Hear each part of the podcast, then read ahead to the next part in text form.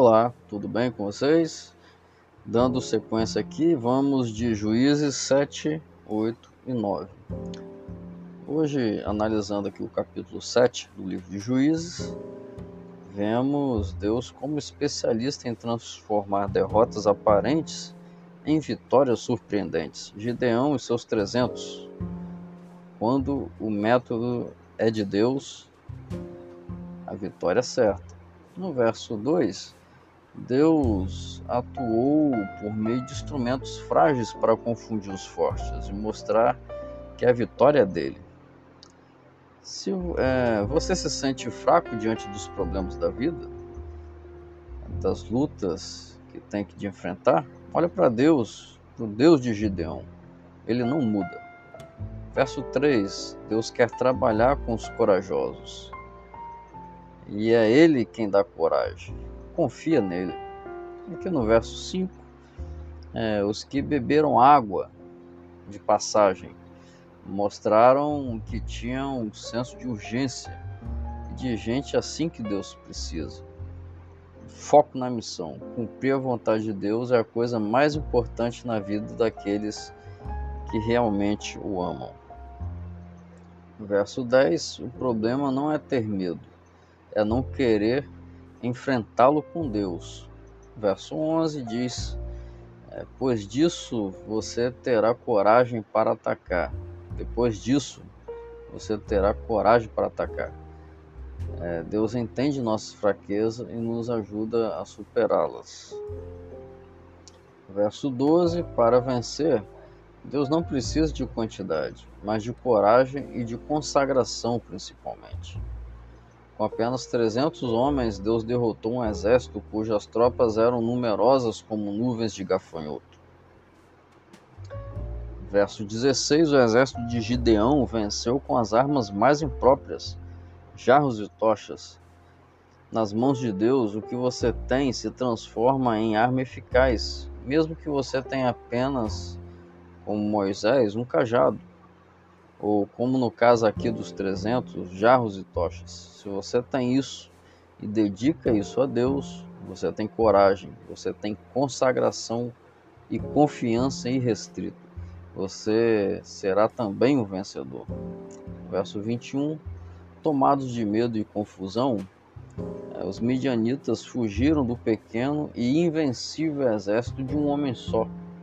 O que você tem que enfrentar, decidir, qual é a sua luta? Confie em Deus, peça que, é, que Ele vá à frente e use o que você tem. Use você nessa, nessa batalha da vida. Capítulo 8: Gideão morreu. Os israelitas esqueceram de Deus, voltaram à idolatria. Sem líderes espirituais e sem Deus, o povo se perde líderes espirituais são uma benção, mas não podemos depender deles para manter nossa vida espiritual. A história de altos e baixos de Israel mostra isso. Busquemos a Deus. Dos versos 1 a 3, vemos que, diante da crítica, nós temos que manter a calma e dialogar. Foi o que fez Gideão. Verso 18: Servos de Deus têm o porte de um príncipe pois tem como modelo o príncipe. Versos 22 e 23, Gideão não quis tirar vantagem do seu cargo, é, de seus feitos. É um exemplo a ser seguido. Os israelitas quiseram fazer dele, de Gideão, seu rei. É, qual foi a resposta? O Senhor reinará sobre vocês. Gideão tinha a noção correta de que Deus deveria ser o único rei sobre Israel. Infelizmente, no futuro, o povo de Israel vai tomar uma decisão equivocada e vai querer imitar as nações em redor. Nesse momento ainda, Deus era o rei deles e era uma verdadeira teocracia. No verso 27, mesmo o maior líder pode cometer erros. Gideão levou o povo a idolatria com seu manto sacerdotal. Atitude impensada, equivocada e que infelizmente teve consequências, né? especialmente quando as decisões e os exemplos são dados por um líder, as consequências são sempre maiores. Por isso, aqueles é, que lideram o povo de Deus devem ter bastante consciência disso e tomar decisões com muita segurança e com base em muita oração. no verso 27 ainda, muitas vezes a batalha é uma bênção, pois é, em tempo de ociosidade que as pessoas é, fazem bobagem, né? No verso 30, outro erro de Gideão tinha muitas mulheres.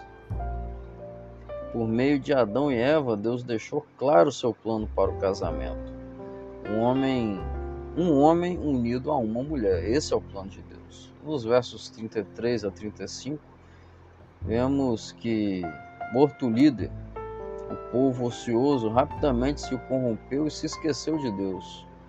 Uma pena que nós não nos esqueçamos do, do nosso Deus, do Senhor e possamos manter nossa vida espiritual sempre vibrante, sempre viva, a fim de que sejamos fiéis ao nosso Deus. E no capítulo 9 é, de Juízes, aqui se faz, aqui se paga, como diz o ditado mas da justiça de Deus é um fato, ninguém escapa.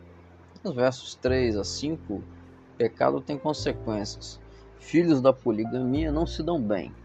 Abimeleque matou os seus meios irmãos. Versos 7 a 15, árvores saíram para ungir um rei. Parábolas também são usadas no Antigo Testamento, pois ajudam a fixar conceitos. O grande mestre em usar parábolas para ensinar grandes lições foi Jesus, sem dúvida. Mas é interessante ver aqui também no livro de Juízes uma parábola sendo usada para facilitar a compreensão da mensagem. Deus sempre se esforçou e tem se esforçado para tornar mais claro possível a sua mensagem de salvação e também de advertência. Os cristãos, os pregadores do Evangelho, devem aprender também essa lição e usar todos os recursos lícitos possíveis para facilitar a compreensão da mensagem de Deus. no verso 23, né, Abimeleque traiu os irmãos e foi traído pelos siquemitas. Relações construídas na maldade se deterioram. Né?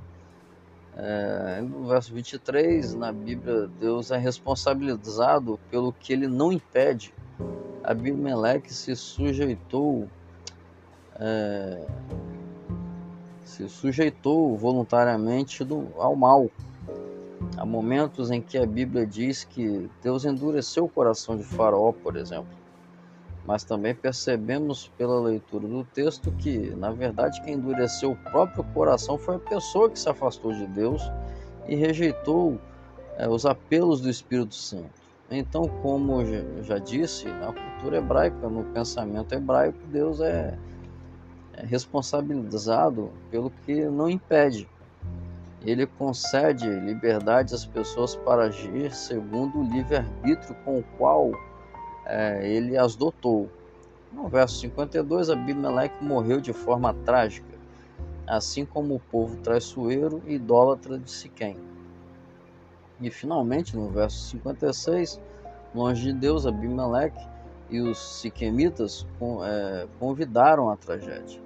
Um capítulo triste que mostra realmente as consequências de se viver uma vida distante de Deus, baseado no engano, baseado na maldade. Isso não prospera, não dá certo. E não é a forma mais plena de se viver. Feliz né, de se viver. E vivamos de acordo com os planos de Deus. Peçamos a Deus um bom coração e assim amemos todas as pessoas. Forte abraço.